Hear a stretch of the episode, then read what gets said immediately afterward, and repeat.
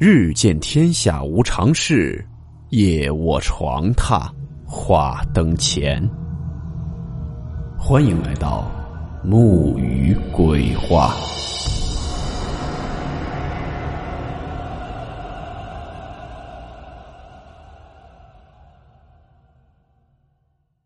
大家好，我是木鱼。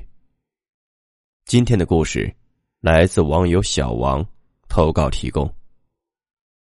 故事名称：窗户上的夫妻。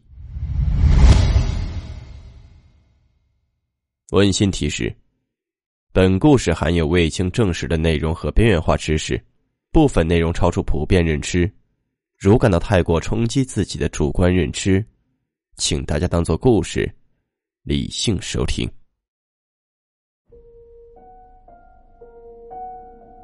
我家隔壁是凶宅。这并不是电影台词，而是粉丝小王所说。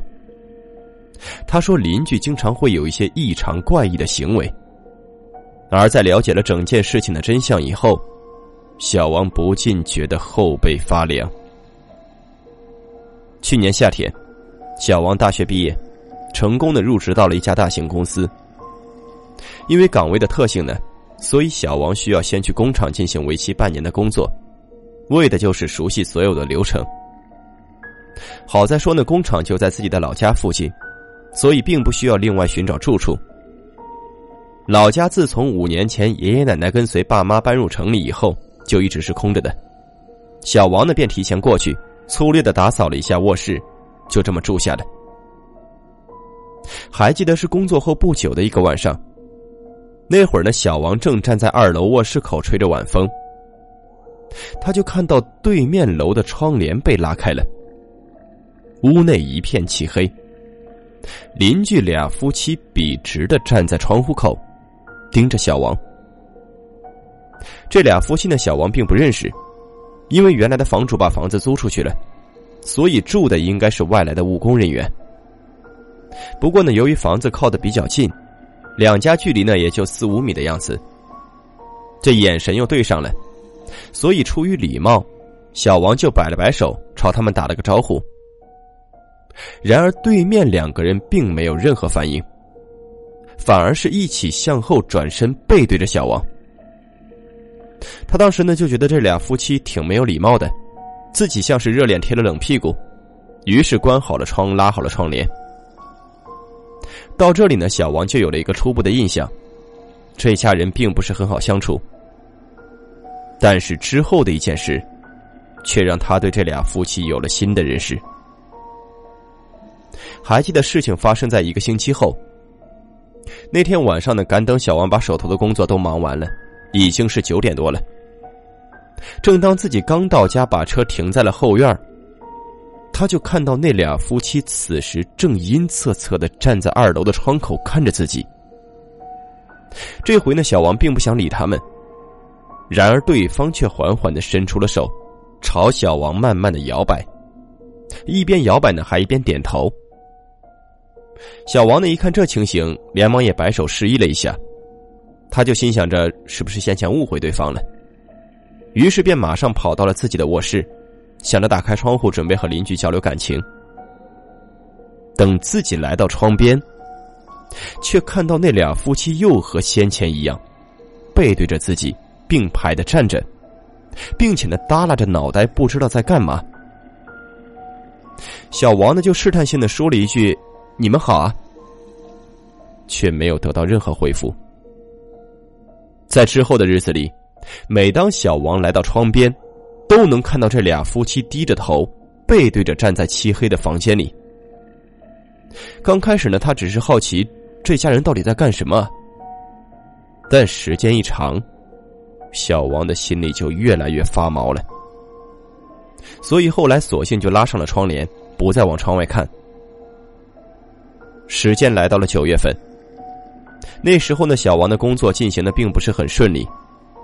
一天晚上，他正准备睡觉，就接到了领导打来的电话，两人商讨的问题也比较棘手。人在打电话的时候呢，会做一些并不是主观意识上所想做的事。你就比如说，你在打电话时会接过陌生人递过来的任何东西。当时呢，小王就忘记了对面邻居的事儿，一边聊着就一边拉开了窗帘。而在小王再次见到那背对着的俩夫妻以后，他又马上反应过来。正当他想拉上窗帘，忽然对面的人不见了。几乎就是同时，那俩人又忽然出现。不过这次并不是在对面的房间里，而是小王透过玻璃窗的反光看到，这两个人此时正手拉手，站在自己的身后。脸色铁青，他连忙转头，一股冷气就扑面而来，但身后却空无一人。随即便是玻璃碎裂，并且从高处掉落的声音。而转头只见那对面二楼的窗户全都碎了，并且掉落在了地上。幸运的是，楼下并没有人经过。小王这下也是彻底明白了过来，对面的屋子肯定有问题。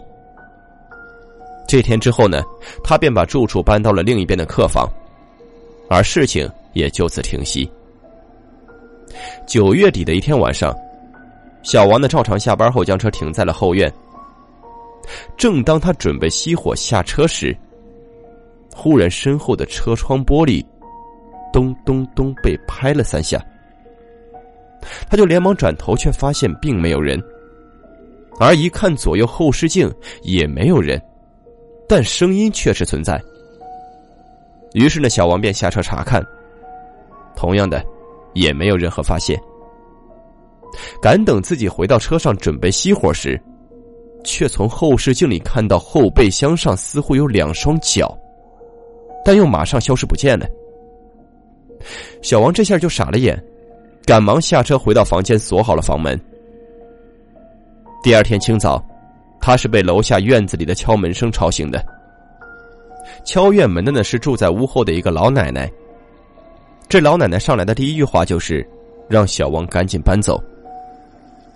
而在聊天中，他才得知，这老奶奶在前一天晚上，同样也看到了自己的邻居。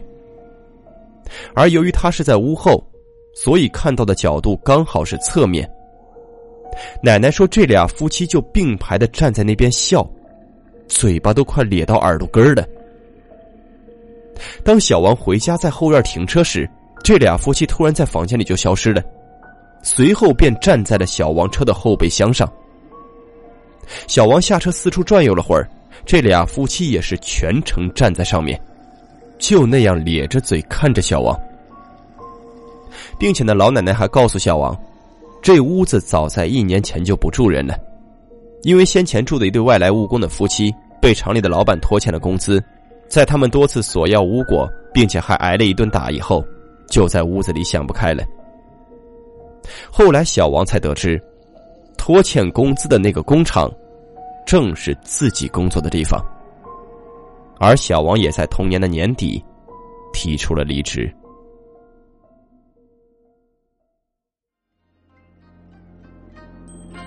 好了，我们今天的故事到此结束，祝你好梦，我们明晚见。